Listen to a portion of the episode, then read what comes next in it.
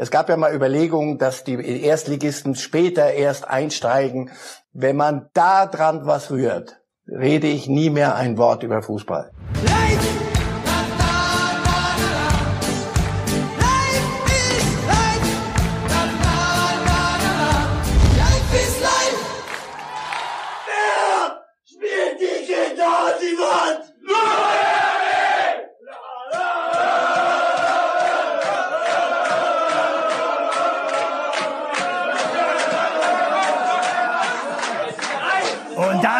Herzlich willkommen zu Reif ist live!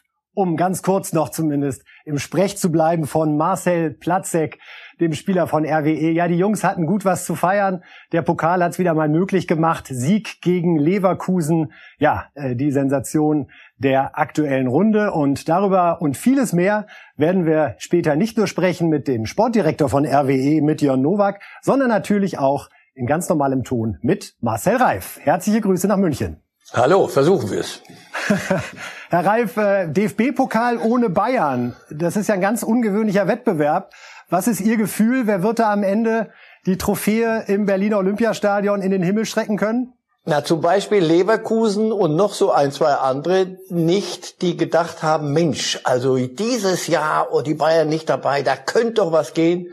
Und sie haben es äh, verdattelt. Nein, Großwetten würde ich auf niemand. Alle, die jetzt von den, den Erstligisten dabei sind, können zählen, wissen, du, pass auf, das kommt so schnell nicht wieder, so eine Chance. Das kann Druck machen, das kann befreien. Und die anderen, die da noch dabei sind, RW und, und Kiel und Regensburg, dafür hat man den Pokal, glaube ich, mal erfunden. Absolut. Wir wollen jetzt, liebe Zuschauer, im ersten Thema uns auch mit dem Pokal beschäftigen. Es wird allerdings etwas regelthematisch, denn seit 2013 gibt es eine neue Regel und es geht um die entscheidende Frage, wann hebt die Ballberührung eines Verteidigers eine Abseitsposition auf. Und da hatten wir jetzt in dieser Runde gleich zwei Spiele, die da großen Anlass zur Diskussion geben. Bei Haaland war es nämlich so, dem Dortmunder, dass sein Tor zählte obwohl er beim Pass von Delaney noch im Abseits stand. Interpretation des Schiedsrichters. Der Paderborner Ingelsson hat im Mittelfeld absichtlich den Ball gespielt. Insofern, das Tor zählt dann. Bei den Kölnern wiederum war es so, dass Jakobs geschossen hat. Der Regensburger Kennedy hat den Ball dann zur Ecke geschlagen, wo der Kölner Duda stand, wieder flankte, Schmitz köpfte. Und hier ist jetzt die Interpretation eine andere, denn es ist von einer absichtlichen Abwehraktion in Tornähe von Kennedy die, die, Rede und darum bleibt das Abseits von Duda bestehen. Herr Reif, konnten Sie mir folgen? Nein, doch, ja, na klar. Also komm, hör auf. Ich, ich kenne ja die Regel und ähm, das Gute ist, manchmal hat der Fußballgott äh, kein Mitleid mit zum Beispiel den Paderbornern, aber er hatte sich mal Zeit genommen, zwei Tage lang und mal gesagt, pass auf, ich zeige euch mal, an zwei Beispielen, dass ihr möglicherweise des Guten zu viel mal wolltet. Es hat niemand aus Bösartigkeit diese Regel so konzipiert, sage ich mal. Beide Entscheidungen sind nach dem, was Sie uns da gerade vorgelesen haben, und Sie haben mir nur die Hälfte vorgelesen, wenn man das alles nochmal äh, in Ruhe interpretiert, dann ja, ist das korrekt. B, ist alles, was korrekt ist, auch sinnhaft und folgt es der allein selig machenden Gebotslage, nämlich Fußball ist ein so einfaches Spiel. 22 Jungs in kurzen Hosen rennen einem Ball hinterher und versuchen den, das Runde dann ins Eckige zu schaffen. Und lass uns daran Spaß haben. Und damit hat es sich. Aber nein, dann kommt eine Handregel, die mittlerweile ähm, so viel Interpretationen hat. Gut, ich, ich habe gesagt, ich hab, am Montag kommentieren wir so ein bisschen. Gott sei Dank mache ich das vier Jahre nicht mehr hauptberuflich, denn bei jedem Handspiel musste ich so ein Kompendium aufschlagen. Da war aber schon mit, wieder, war es langsam Mitternacht geworden. Da konnte ich sagen, so, ich glaube, jetzt habe ich alles durchgeprüft, um zu sagen, ja, war Handspiel oder nicht. Und bei dieser Abseitsregel ist es doch, doch ähnlich. Das ist nicht mehr, nicht einfach genug und nicht äh, Zuschauer- und fanfreundlich. Und auch die Spieler kriegen es nicht mehr mit. Und Gott sei Dank, ein Satz noch, kriegt der Baumgart jetzt für seine Eruption, die ausgesprochen im Rahmen des Erträglichen war für mich, nicht noch eine Strafe hinterher. Denn da, da haben sie beim DFB selber gemerkt, ah, wenn wir den, der wirklich nur seinem Unmut darüber Luft macht, dass das nicht mehr nachzuvollziehen ist, wenn sie dem auch noch hinterher eine Strafe geben. dann äh, geht das völlig an der Sache vorbei. Also kurz und schmerzlos, nein, bitte. Das, äh, das Kuriose, Herr Reif, so, an, so. an diesen beiden Szenen ist ja, dass man, finde ich, aus Fansicht spontan das Gefühl hat, es müsste genau andersrum sein, ja. Der Delaney-Pass, in dem Moment steht Haaland im Abseits, also abpfeifen. Und bei den Kölnern die Situation, der Ball wird zur Eckfahne sozusagen geklärt, neue Spielsituation, Flanke segelt rein, muss man doch zählen lassen. Ja, wäre das nicht sinnvoll, wieder zu der alten Regel, wie wir sie vor 2013 hatten, zurückzukehren und zu sagen, wir schauen uns den Moment der Ballabgabe an und wenn dann Person A auf Person B spielt, wird geguckt, wo steht Person B und dementsprechend wird dann halt entschieden, abseits oder nicht. Ja, eindeutig. Genauso beim Handspiel, Absicht, lass uns mal wieder, lass uns mal wieder back to the basics. Und ich habe so ein bisschen den Verdacht, der war, der uns in vielem hilft. Nur es ist ein Video Assistant Referee, nicht der Decider. Decider soll der Schiedsrichter auf dem Platz sein. Es wäre nur misslich, wenn mein Verdacht stimmt, dass Schiedsrichter, auch, auch die Assistenten draußen mit der Fahne sagen, komm, wir können ja machen, was wir wollen. Äh, das wird schon irgendwie, werden die uns ja dann äh, noch korrigiert. Nein, wieder ein bisschen zurück zur Basis. Sie haben völlig recht, beide Entscheidungen sind diametral verdreht. Lass uns wieder vor 13 zurückgehen, bitte, wirklich. Und dann immer noch den Wahr hätten wir ja, falls sich Dinge äh, dramatisch äh, anders zeigen auf dem Platz. Aber der Schiedsrichter entscheidet und wieder zurück nicht eine neue Spielsituation ist, weil der eine ein Tor verhindert, der andere nicht. Leute, das begreift keiner und dann ist es auch nicht mehr gut.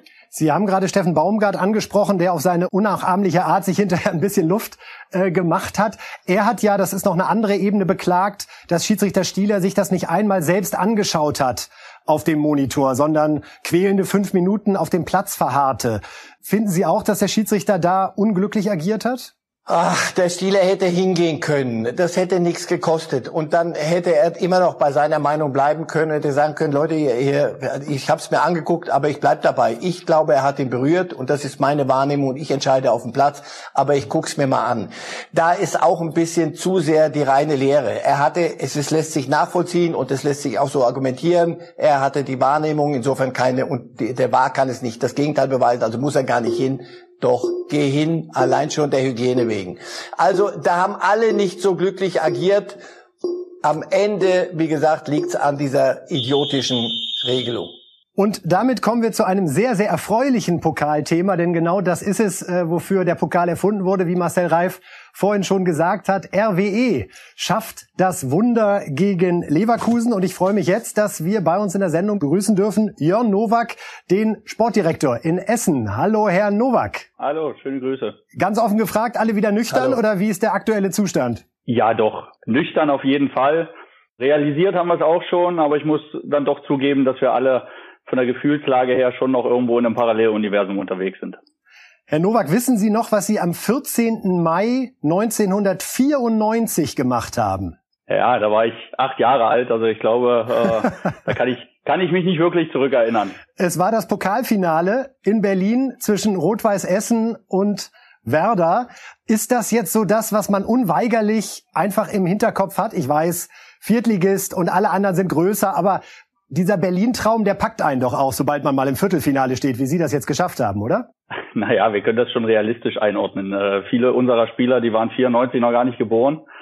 Aber wir wissen natürlich, was hier im Umfeld los ist, gerade weil es diese Fanfreundschaft mit Werder gibt und äh, sich natürlich viele, viele unserer Anhänger und derer, die es mit RWE halten, an diese Zeit zurückerinnern.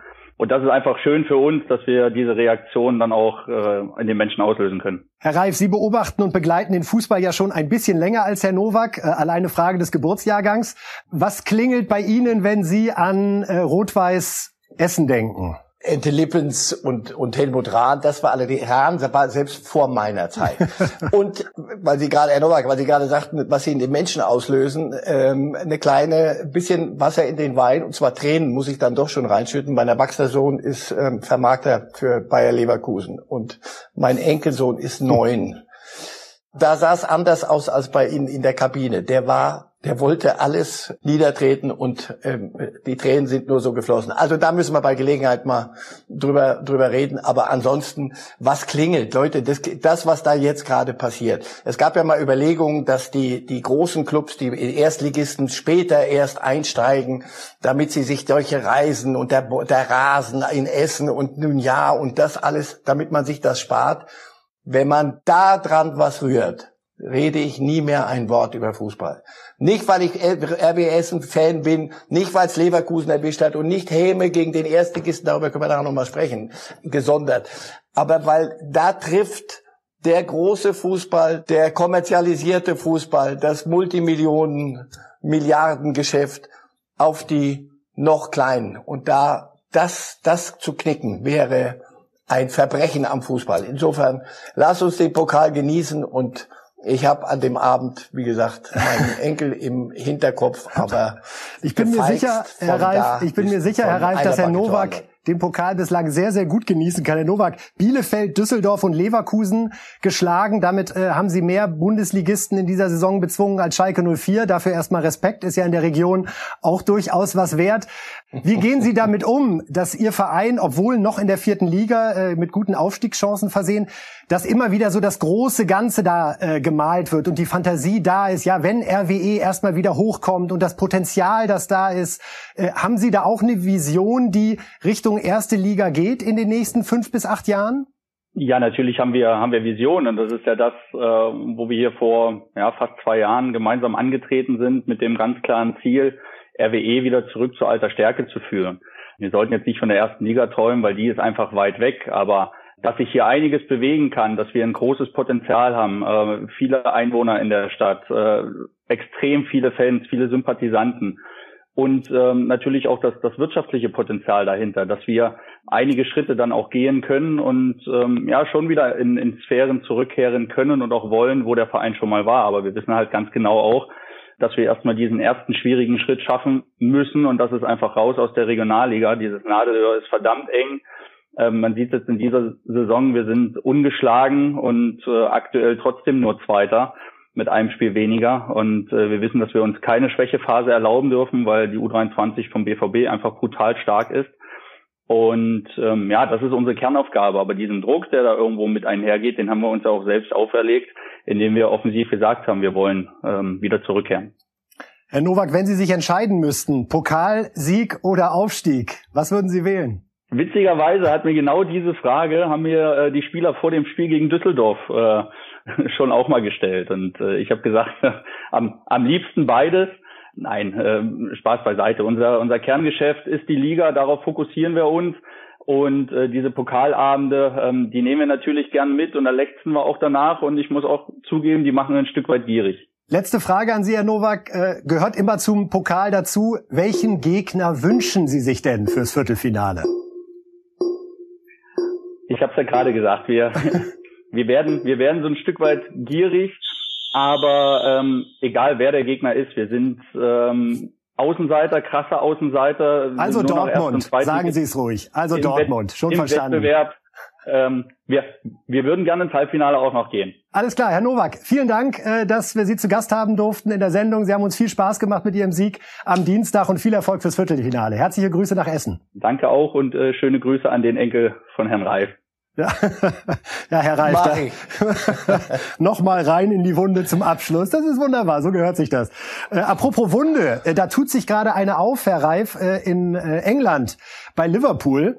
Äh, alle hatten ja schon gedacht, Mensch, Klopp und Liverpool, die berappeln sich gerade wieder. Und das jetzt ein 0 zu 1 gegen, Sie können den Namen immer so schön aussprechen, der Tabellen 17. der Premier League. Brighton and Hove Albion. Äh, Brighton ist, and Hove Albion. Es ist äh, eine wunderbare Melodie. Fast schon jetzt sieben Punkte Rückstand auf Pep. Und der kommt ausgerechnet am Sonntag nach Liverpool. Ist die Meisterschaft für Klopp schon verloren? So wie City im Moment auftritt, äh, würde ich sagen, wird es schwer, den, diesen Rückstand aufzuholen. Und äh, United äh, performt zuweilen richtig gut. Die sind ganz äh, nicht, nicht weg zu, zu reden da oben und sind auch schon dieses Stück weg. Ja, bei, bei Klopp und Liverpool erstens eine, eine wirklich dramatische Verletztenmisere äh, in der, in der Innenverteidigung, vor allem Abwehr. Und da sieht man, was Virgil van Dijk für sie, für sie wert war in ihren großen zwei Jahren da mit Champions League Sieg und, und Premier League Erfolg. Plus noch was. Ich glaube, Klopp ist ja ein sehr fordernder Trainer und da läuft alles auf äh, immer auf volle Kanne. Ich habe so ein bisschen das Gefühl, wenn man sich die Ergebnisse hier anguckt, ähm, die Verletztenmisere galt ja auch für das Spiel in Tottenham, als er Mourinho hergespielt hat und auch in West Ham, genauso wie sie galt Burnley zu Hause und jetzt Brighton and Hove Albion zu Hause. Ich habe so ein bisschen das Gefühl, diese Mannschaft ist auch von Klopp so gefordert worden, dass sie mittlerweile und Corona, die Taktung, ähm, sich so ein bisschen schwer tut, sagen wir es mal sehr vorsichtig, gegen die kleineren in der Tabelle voll abzurufen. Bei den großen Festtagen, da, da geht's. Bei den kleineren, da holen sie sich solche zwei Niederlagen am Stück, Heimniederlagen. Das hat, weiß ich nicht, vor, vor, vor 400 Jahren zum letzten Mal, glaube ich, gegeben in Liverpool. Sie werden sehen, gegen City wird das ein anderes Spiel als jetzt gegen, gegen Brighton. Ja, Liverpool hat schon beide Pokalwettbewerbe äh, derzeit, ich will nicht sagen abgeschenkt, aber man hat immer so ein bisschen den Eindruck, äh, Klopps Leidenschaft für diese beiden Wettbewerbe hält sich doch sehr in Grenzen. In der Champions League wissen wir, geht es gegen Leipzig und in der Liga sind es sieben Punkte Rückstand, ein Spiel weniger auch noch. Also wirklich eine brisante Situation. Herr Reif, die Frage muss gestattet sein. Wir haben jetzt ja die etwas ungewöhnliche Situation, dass wir entweder im Falle einer sehr erfolgreichen EM oder einer sehr unerfolgreichen EM möglicherweise eine Situation im Sommer haben, wo wir einen neuen Bundestrainer brauchen. Wir wissen nun auch, dass es bei Flick und Bayern auch ein bisschen grummelt. Könnte möglicherweise tatsächlich die Situation entstehen, dass der DFB im Sommer bei Klopp und Flick sogar wählen kann, wen er nimmt? Ja, das habe ich gern. Wenn ich am liebsten sagen würde, komm, hör auf mit dem Thema, das hat doch noch Zeit. Ähm, und wenn Sie sagen, ja, ja, okay, aber äh, zwei Alternativen, eine davon wenigstens. Ich glaube nicht, dass Klopp vom, vom Hof gejagt wird in, in Liverpool. Passieren. Das meinte ich auch gar nicht, Herr Reif. Ich dachte eher, sagen, ob er selber Leute, sagt, genau. Ja, da, da bin ich mir nicht ganz sicher. Ich als kleiner äh, Junge aus der, aus der Ferne hätte gesagt, Mensch, jetzt hast du Champions League gewonnen und die Premier League geholt. Mehr kannst du nicht holen. Du bist heilig gesprochen, die machen dir eine Statue vor, vor Anfield. Lass es doch gut sein in, in Liverpool. Er will es doch mal zwingen. Nein, ich glaube nicht, dass er im Sommer zur Verfügung steht. Ich glaube im Übrigen auch nicht, dass Hansi Flick und die Bayern sich dann so zerstreiten, dass Flick sagt, so, ich habe hier keine Lust mehr. Und dann wirklich, äh, ich meine, dass Jogi Löw erstmal noch eine, eine EM spielt und das sollten wir uns angucken in Ruhe so, dass dann solche Top-Trainer auf der Straße stehen und an, an der Wand und an der Tür des DFB kratzen, kann ich mir nicht vorstellen. Die Situation also wird, was ja noch, das, wird uns beschäftigen. Was ja das Ungewöhnliche ist, und darum reite ich so ein bisschen auf dem Thema rum, ist, dass natürlich diese Heim-EM 2024 so als das große Ding am Horizont lockt. Und jeder Trainer weiß natürlich, ein Turnier zu Hause, das hat man im Rahmen seiner Karriere wahrscheinlich nur einmal als Möglichkeit. Und Sonst wäre ich voll bei Ihnen. Das ist so das Ding, was mich so ein bisschen unsicher macht, ob nicht äh, Flick und Klopp beide so ein bisschen darauf schielen. Und wenn sie merken, huch, im Sommer 21 muss man sich plötzlich entscheiden, dass da doch Dynamik reinkommen könnte. Also bei Klopp eher, weil ich glaube, dass er jetzt sehr lange, nicht, weil ich weiß, wir wissen, wie lange er Vereinstrainer war, wir wissen, wie, wie seine Entwicklung ging, von Mainz über Dortmund nach Liverpool. Was kommt danach noch? Was, was wäre dann der nächste Club, der, der nächste Schritt. Bei Flick, alles was ich höre ist, er hat Geschmack und Spaß daran gefunden, Vereinstrainer zu sein. Und jetzt ist er noch nicht mal ein ganzes Jahr richtig da. Jetzt, jetzt also Flick glaube ich nicht. Bei Klopp eher. Bei Klopp könnte diese Idee möglicherweise reifen. Ähm, ja, also los, dann spekulieren wir es mal hin.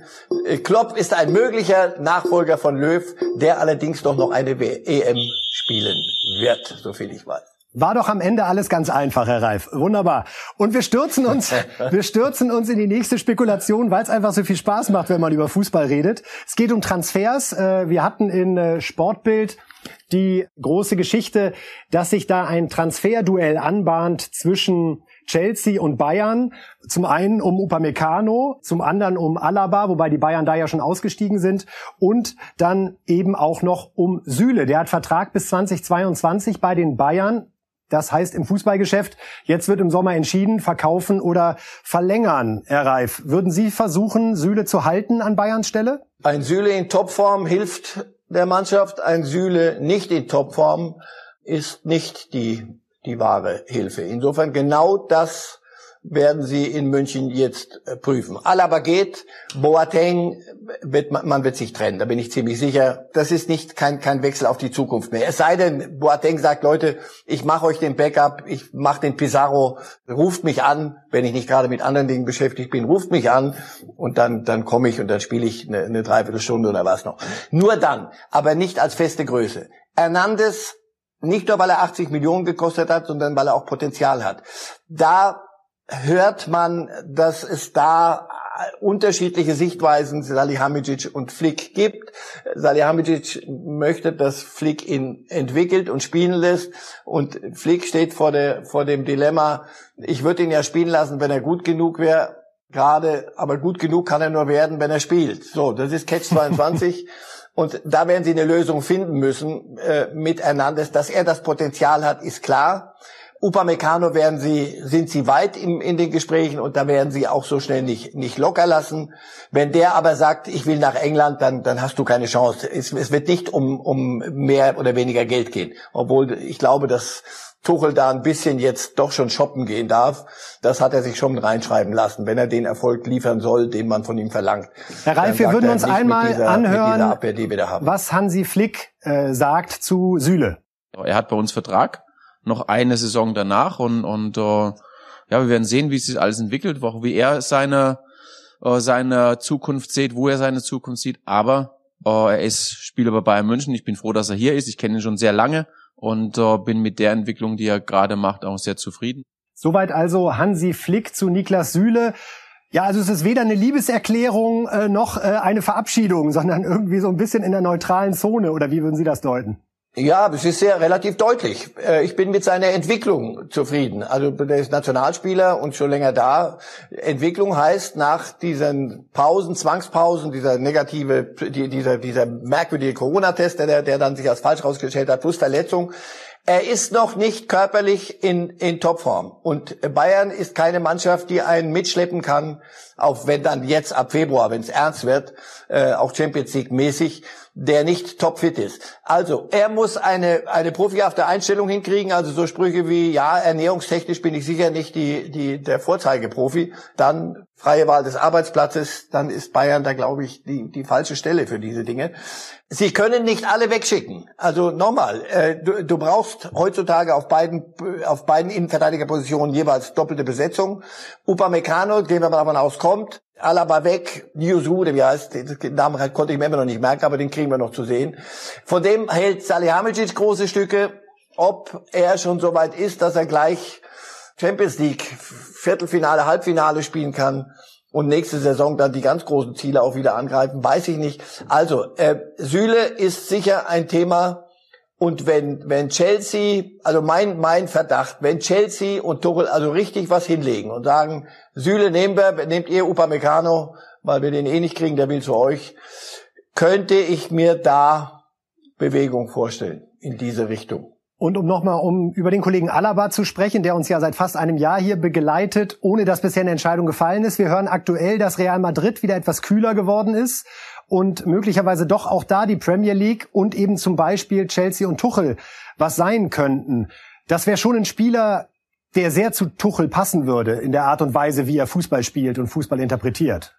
Ein Alaba und nicht so nicht wie zuletzt. Jetzt kam er wieder so ein bisschen, so war er nicht in Form. Das alles hat ihn doch ziemlich beschäftigt offensichtlich und auch nicht besser gemacht auf dem Platz. Ein Alaba in Form ist für jeden Club der Welt. Der kann Real Fußball spielen hinten. Ramos wird wahrscheinlich gehen. Also das, da bin ich mir noch nicht so sicher, dass Real da äh, klein beigibt so schnell.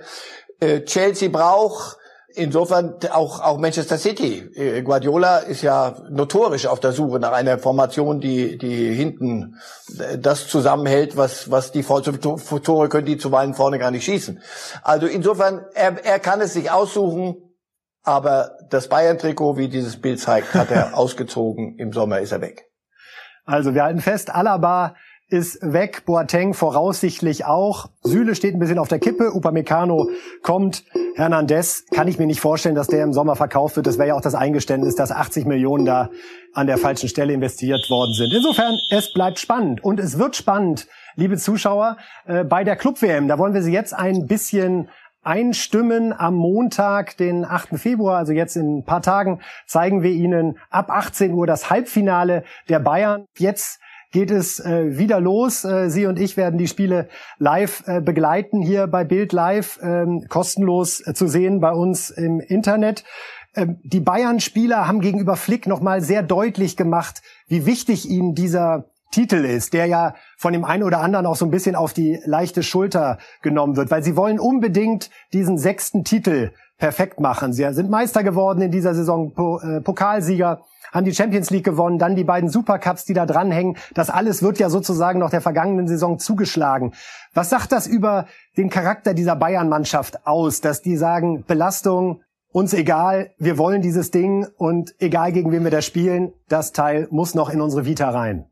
Naja, die, die Welt ist ja kleiner geworden. Wir hören Sie sich mal um in Brasilien. Es wird wahrscheinlich, wenn, wenn nicht Rot-Weiß Essen wieder zuschlägt, äh, bei dieser Club-WM, wird es auf ein Finale hinauslaufen. Bayern gegen, gegen Palmeiras, äh, Sao Paulo. Ähm, also in, in Brasilien, die würden ihr letztes Hemd geben für, für einen Weltpokalsieg. Das war immer schon so. In Südamerika war das die Riesennummer. In Europa hat man so ein bisschen Nein, die, die Bayern wissen doch Historie. Jedes Jahr, der Müller hat das doch kürzlich, Thomas Müller, in einem Interview bei, beim Kollegen von Kicker, glaube ich, gesagt. Ja, noch mal wieder, noch, noch mal die Schale, das, das haben wir doch schon so oft. Nein, wenn, muss, muss ein bisschen ähm, Butter noch ein bisschen an den Fisch. Und dieses sechsmal alles gewinnen, wirklich alles, was an Silber rumliegt, das ist ja, das ist ja mehr als, als die Spanier aus Mexiko abgeschleppt haben vor, vor Jahrhunderten. Das hat bisher nur der FC Barcelona hingekriegt, als äh, Pep Guardiola noch äh, europäische Pokale gewann in, de, in der Zeit. Alles zu gewinnen, was es zu gewinnen gibt, das ähm, ist dann mit deinem Namen verbunden. Ja, also sie sind zumindest geschichtsbewusst und sie haben diese Gier, und müssen dann, und das ist ja das Fröhliche an der Geschichte, als nächstes Spiel nach dem Finale, so sie es dann erreichen und siegreich bestehen, ich glaube, gegen Arminia Bielefeld antreten. So, es gibt nichts umsonst im Leben. Insofern, ja, diesen Spagat hinzukriegen, wenn sie das schaffen und dann in Bielefeld seriös ihre Punkte einfahren, wie, wie als Favorit, dann zeigen sie, dass sie eine große Mannschaft sind. Und darum geht es ihnen. Das wissen sie schon, die Spieler. Ja, das ist schon ein spektakuläres Programm, was Sie gerade ansprechen. Am Freitagabend noch hier in der Hauptstadt gegen Hertha. Dann geht's direkt äh, los Richtung Katar. Am Montag dann das äh, Halbfinale gegen den Sieger der Partie Al-Duhail, eine katarische Mannschaft, und Al-Achli aus Ägypten. Die spielen heute noch gegeneinander, so dass Bayern dann weiß, wen sie am Montag um 19 Uhr dann als Halbfinalgegner haben. Am Donnerstag dann das Endspiel, Sie sprachen es an, voraussichtlich gegen den Copa-Sieger äh, Palmeiras äh, Sao Paulo. Und dann geht zack wieder zurück und Bielefeld freut sich auf hoffentlich müde Münchner aus Sicht der Bielefelder und einer spannenden Bundesliga. Es ist schon ein irres äh, Jahr, was Corona den Vereinen da aufhalst, oder? Ja, und aber die die Bayern sind sind so so sind so ticken sie. Mal der Welt zeigen, schaut, das könnt ihr sowas gar nicht. Das macht euch nicht so einen Kopf. Das können nur wir. Und schaut mal, die werden das aufbauen. Die werden sämtliche dieser dieser Pokale aufbauen wieder und dann wirst du den Wald vor lauter Silber nicht sehen. Das ist das das ist so das Ziel wirklich Historie schreiben und